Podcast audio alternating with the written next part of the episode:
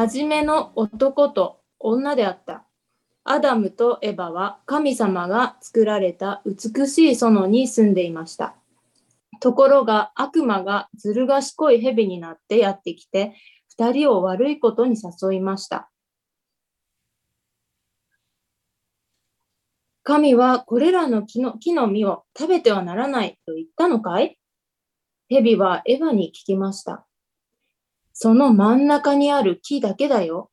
エヴァは答えました。あの木の実だけは食べると死んじゃうの。死なないさ。蛇は言いました。神様にはあの実を食べてほしくないわけがあるんだ。君たちが神のようになってしまうからだよ。神の知っていることを君たちも知ることになってしまうからさ。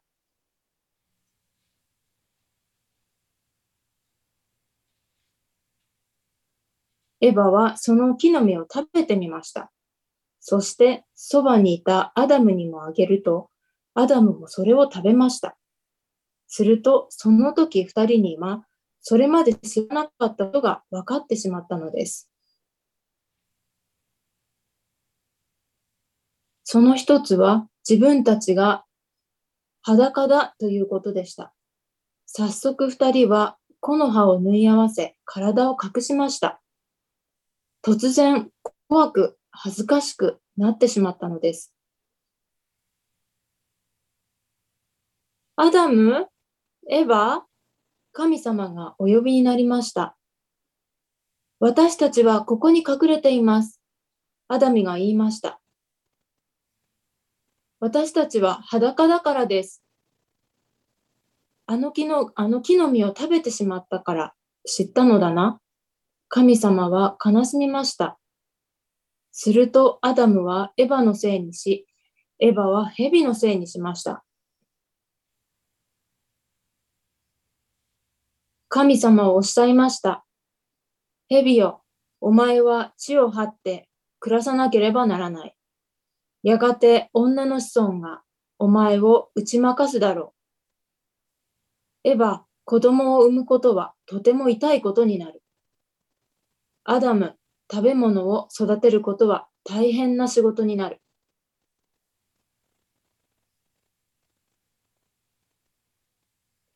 神様はアダムとエヴァのために服を作り、二人の園、二人を園から追い出されました。そして火のついた剣を持った天使を置き、二人が戻ってくることができないようにされたのでした。おしまい。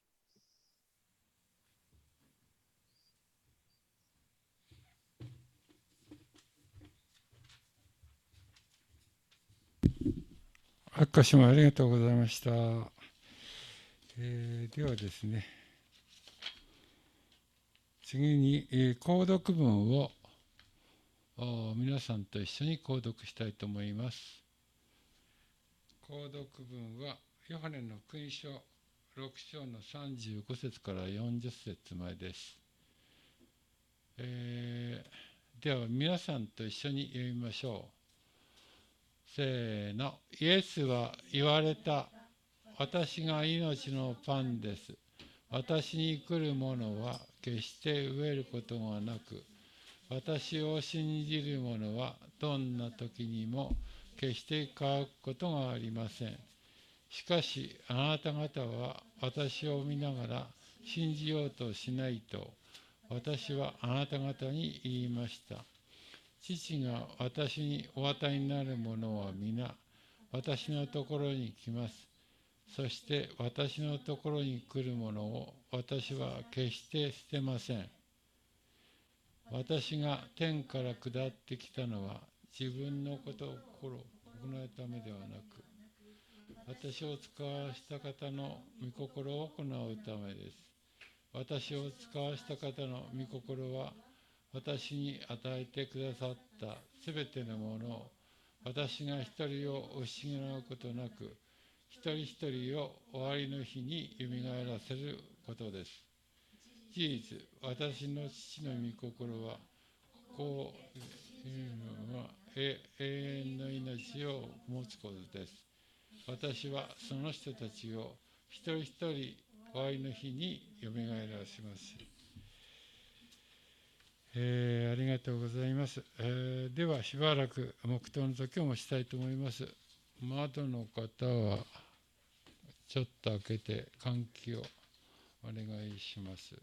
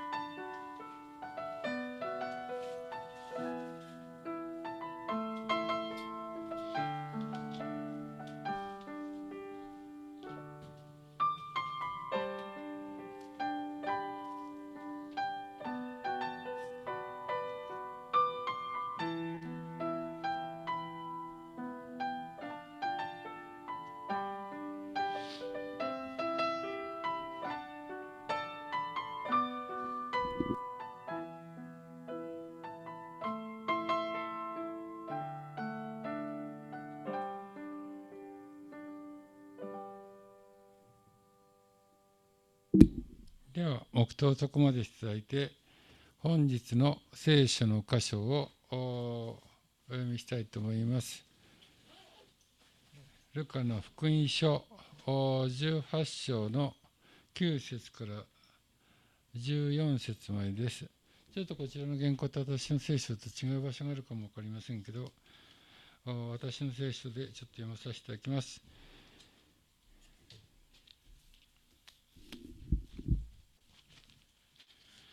自分を義人だと義人だと自認し他の人々を見下している者たちに対してはイエスはこのような例えを話された二人の人が祈るために宮に上が登った一人はパリサイ人でもう一人は自然人であった。パリサイ人は立って心の中でこんな祈りをした。神よ私は他の人々のようにゆする者は不正なもの勧誘するものではなくことにこの主税人のようではないことを感謝します。私は週に二度断食し自分の受けるものは皆その十分の一を捧げております。ところが自然人は遠く離れて立ち目を天に向けようともせず自分の胸を叩いていった。神様こんな罪人の私を憐れんでください。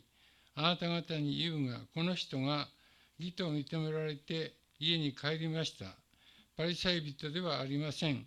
なぜなら誰でも自分を高くする者は低くされ自分を低くする者は高くされるからです。えー、本日はですね、えー、安曇野ファミリーチャペルの西尾兄弟が、あ主を憐れんでくださいということで、まあえー、ビデオメッセージになりますけれども、行いたいと思います。では、お願いします。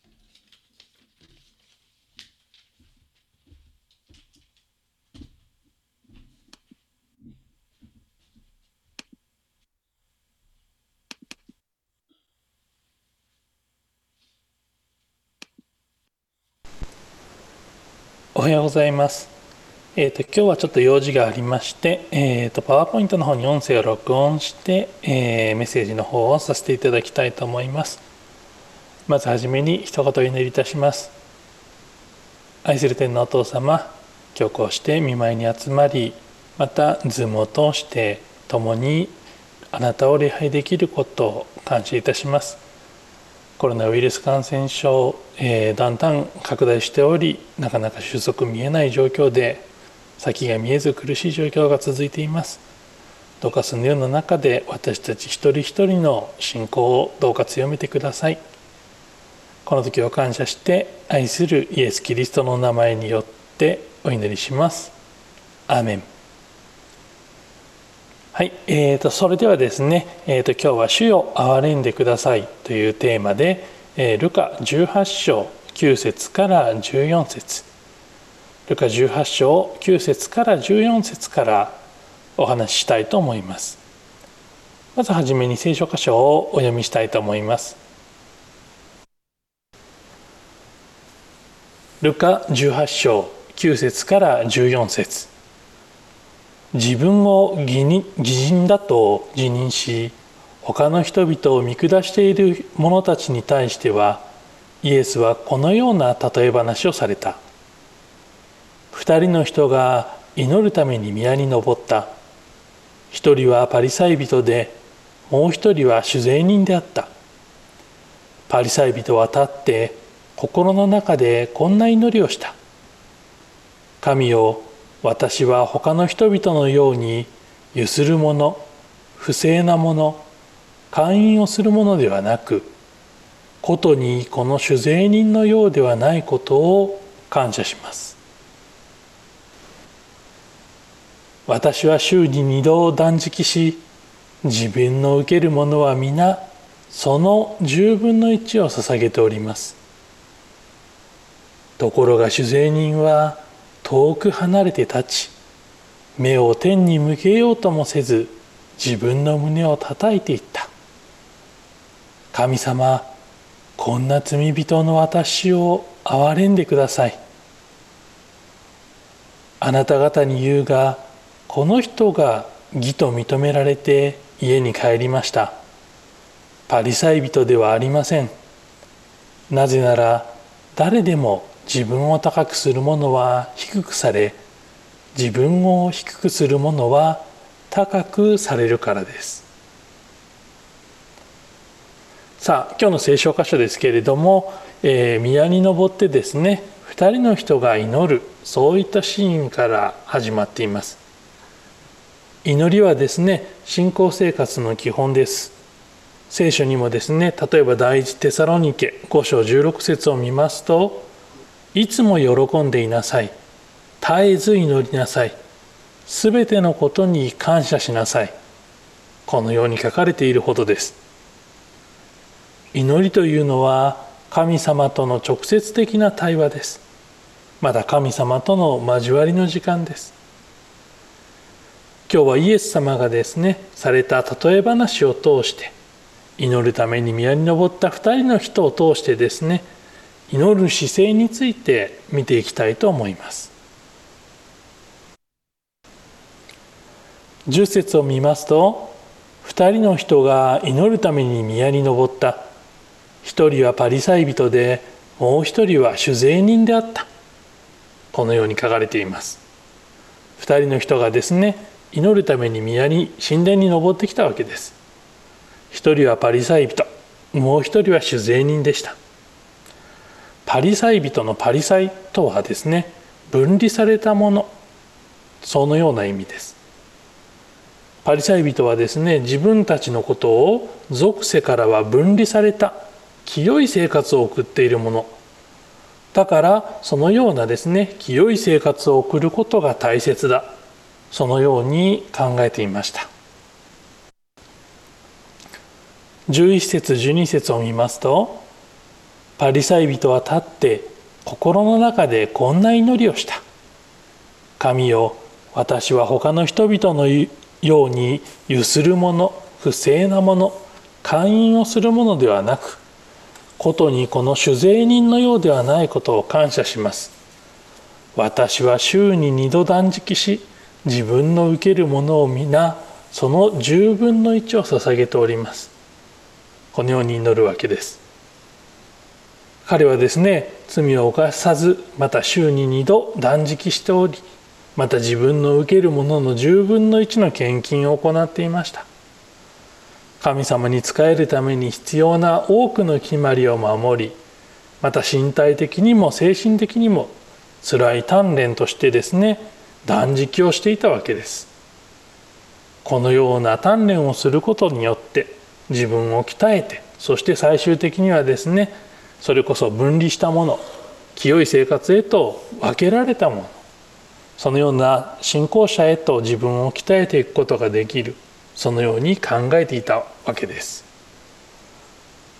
私たちですねあの今の見方からすると、まあ、このパリサイ人のような信仰というのがですねあのナンセンスだそのように感じることはあるかもしれませんけれどもあのパリサイ人のですね行っているその信仰信仰のためのですね行いに関してはすごいものがあるなというふうに感じることがあります。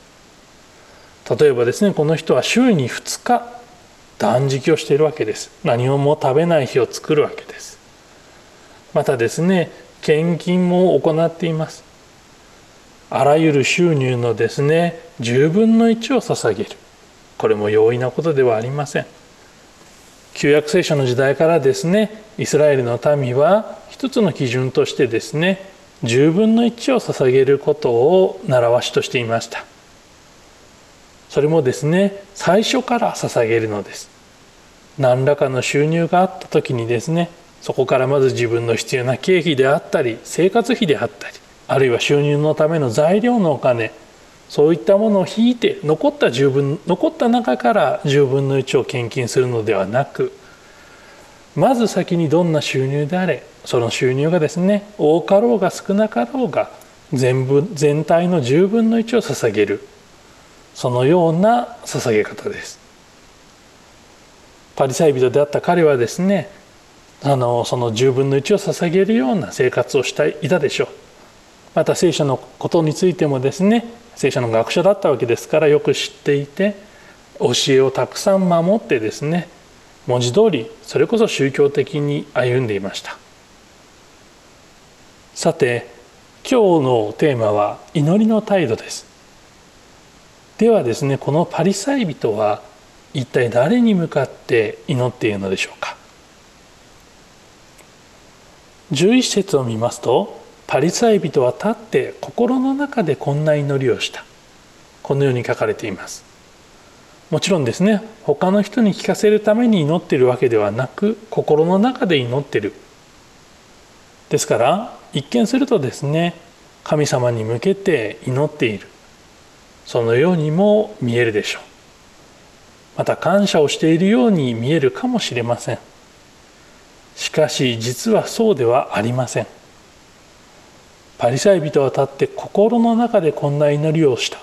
この心の中でという言葉ですけれども、えー、他の言い方で言うとですね自分自身に向かってそのような意味を持つ単語が使われています。彼が祈っている祈りを見ますと神よ私は他の人々のようにするもの不正なもの勧誘をするものではなくことにこの酒税人のようではないことを感謝します。このようにですね祈っている。彼が見ているのは誰でしょうか？彼は神様を見ていない。そのことがわかると思います。彼はそこに居合わせた酒税人やあるいは周りにいる他の人たちと自分を比べて自分の信仰がいかに素晴らしくそして立派なものであるかそのことを挙げてそして感謝をしているのです。つまりですねこのパリサイ人は一見すると神様に祈っているような姿勢をとりながら実はですね他の人と自分を比べてそして自分が優れたものである。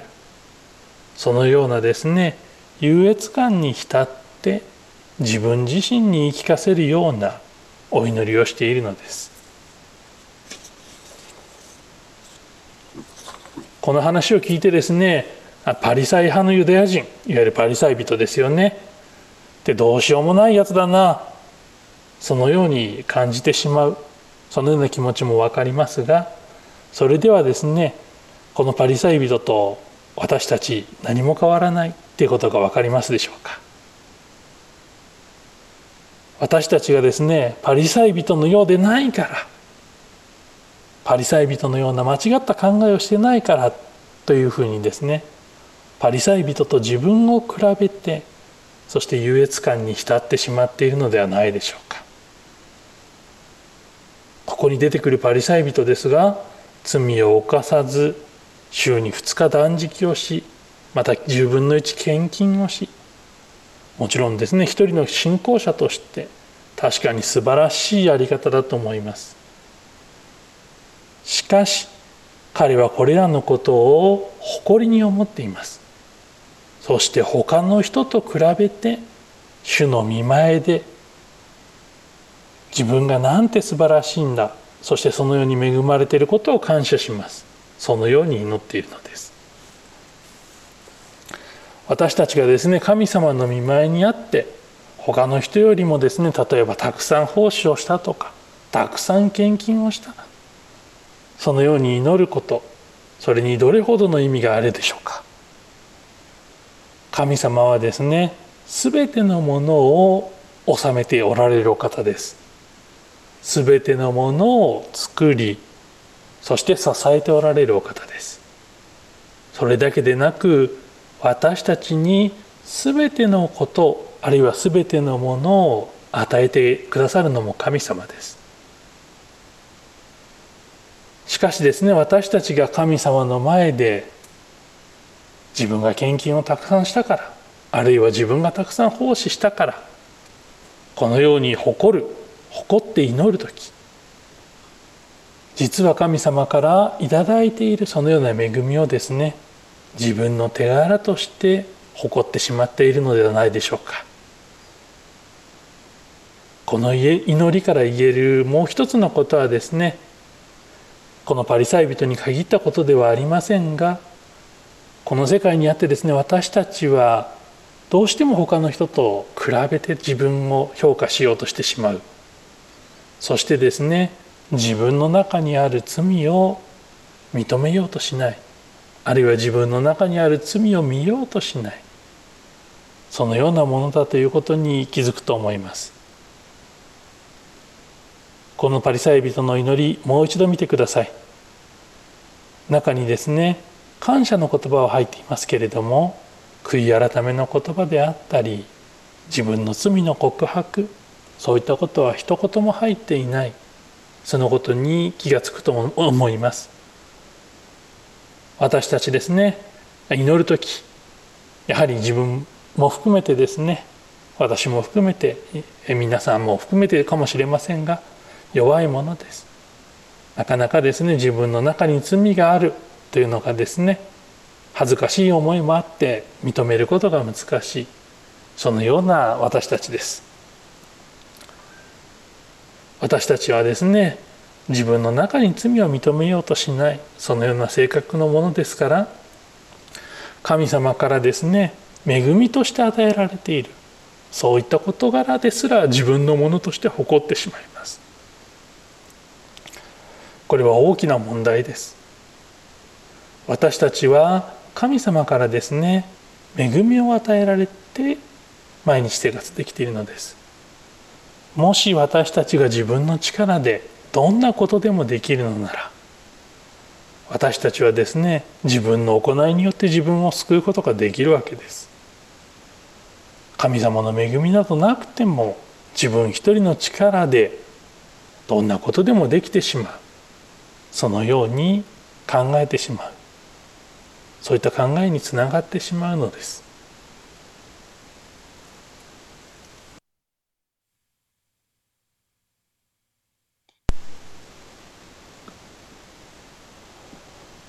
第一ヨハネ一章五節。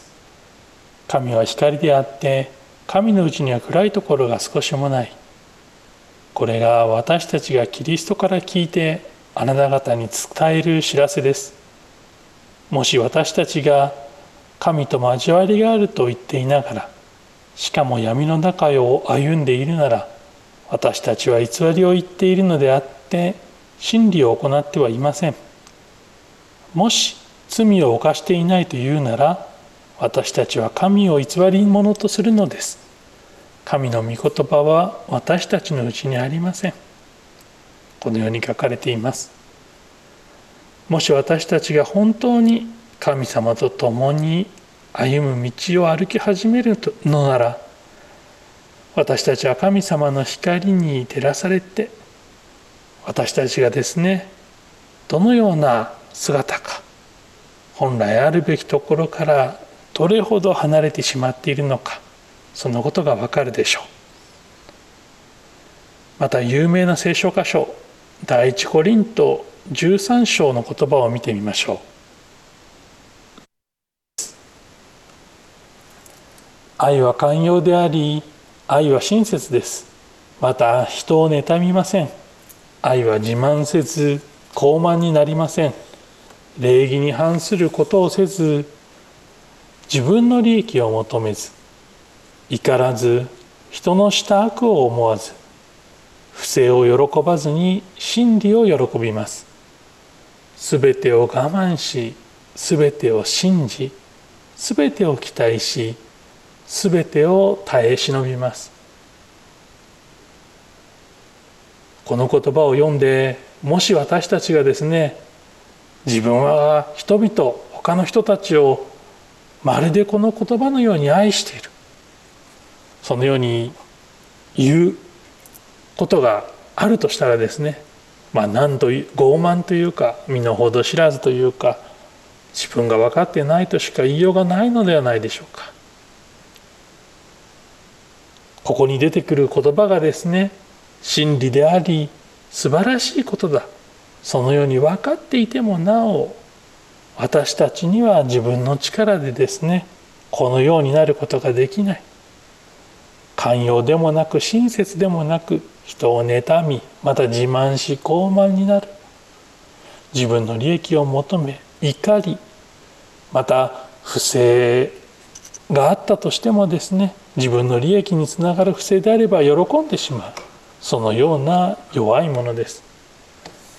我慢も足りない。そして耐え忍ぶ力も足りない。そのような自分がある。そのことに気がつくはずです。私たちはですね他の人のために祈ることなかなかないそのような弱いものだということに自分で気がつかされます。祈る時にですねつい自分のこと自分の身の回りのことを優先して祈ってしまうそのような弱いものであることにさえ気がつかされます。私たちはどんなに世間から尊敬されていたとしても神様の正しさの前ではただ一人の何もできない罪人でしかないのです。13節を見ますとところが酒税人は遠く離れて立ち目を天に向けようともせず自分の胸を叩いていった。神様こんな罪人の私を憐れんでください。酒税人というのはですね、えー、パリサイ人と同じユダヤ人ではありましたけれどもローマ帝国に雇われてですねローマ帝国に支払う税金を取り立てるそのような仕事をしていた人たちでした。彼らはですね自分の仲間であるユダヤ人たちを裏切ってローマ帝国の手先となったそのように考えられていた人たちでした。またですね彼らはですね仲間のユダヤ人から搾取していました。税金の額をごまかしてですね多めに取ってそして自分の懐に入れていた。そして大金持ちになっていた。そのようなことでみんなから嫌われていました。実際金の亡者で醜い人たちも多かったでしょう。しかしそのような中の主税人の一人がですね宮にやってきてこう祈るわけです。神様こんな罪人の私を憐れんでください。しかもですね宮の中央に行くわけでもなく遠く離れて立ち目を天に向けようともせずそして自分の胸を叩き神様こんな罪人の私を憐れんでください。このように祈りました。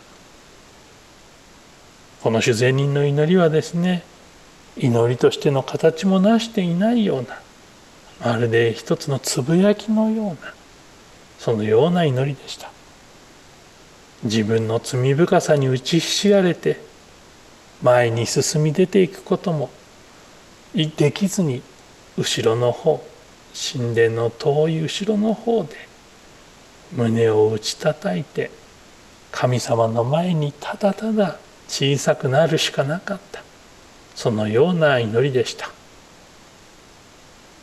主税人はですねお金はたくさん持っていました。またローマ帝国の権威あるいは権力も持っていました。しかし神様の前ではそのようなものは何も意味もない。そのことを主税人自身も理解していたのです。もう一度祈りを見てください。先ほどのパリサイ人と違って他の人との比較は全くありません。神様しか見ていませんでした。神様の前で自分を見つめそして罪にまみれた自分の姿を嘆いて神様に憐れんでください。そのように祈ったわけです。14節を見ますとあなた方に言うがこの人は義と認められて家に帰りました。パリサイ人ではありません。なぜなら誰でも自分を高くする者は低くされ自分を低くする者は高くされるからです。主イエスはですね主税人は神の前に罪を許されてそして許しの中を歩むものとされ一方パリサイ人はですね神の前で罪を許されることなく罪の中を歩き歩み続けた。そのように告げました。なぜなら誰でも自分を高くする者は低くされ自分を低くする者は高くされるからです。このように述べました。ここでですね自分を高くする者低くする者というのはですね高慢な人柄や謙遜な人柄という人の性質それだけを述べているのではありません。ここで言う高くする者低くする者というのは神様に対する姿勢のことです。自分を高くする者とはここで出てきたパリサイ人のように神様の前に自分の罪を認めず自分の生活あるいは自分の力をよりどころとして歩む人のことです。そのような人は低くされ罪を許されることなくそのまま生きていくのです。そして永遠の死に定められるのです。一方ですね自分を低くする者とはここに出てくる酒税人のような人です。他の人との比較ではなくただ神の前に自分を見つめた時に自分の罪を嘆き神の憐れみだけが救いであるそのようにより頼むものです。罪の中で苦しんでそして神様どうか助けてください。そのような救いを待ち望む人です。そのような人は高くされるというのです。神様はそのようなものの罪を許し永遠の命を与えそして隣人との関係も修復してくださるのです。第一ヨハネ一章九節。もし私たちが自分の罪を言い表すなら神は真実で正しいお方ですからその罪を許しすべての悪から私たちを清めてくださいます。私たちはですね自分の頑張りで立つ時自分の力で何とかやろうと思っている時神様に頼ることはありません。しかしですね問題あるいは自分の罪あるいは課題これがあまりに大きくてとても自分の力だけではできないあるいは手に負えないそのような時にですね神様の前に立ちそして祈るのです。神様の前にですねこのように自分の罪を認めて言い表して立つ時神様はその罪を許してくださるのです。主イエスはですね誰でもと言いました。誰でも自分を高くする者は低くされ自分を低くする者は高くされるからです。このように言いました。誰でもということは例外はありません。私は魂の救いが必要なものではないのでしょうか。他の人と比べるのではなく本当にですねただ自分を神の前に見つめることが必要なのです。自分を飾る必要はないのです。ただありのままの自分として神の前で素直に自分を見つめ直す時。そして神の憐れみにより頼む時。罪が許され魂が救われそして新しく歩み出すことができるのです。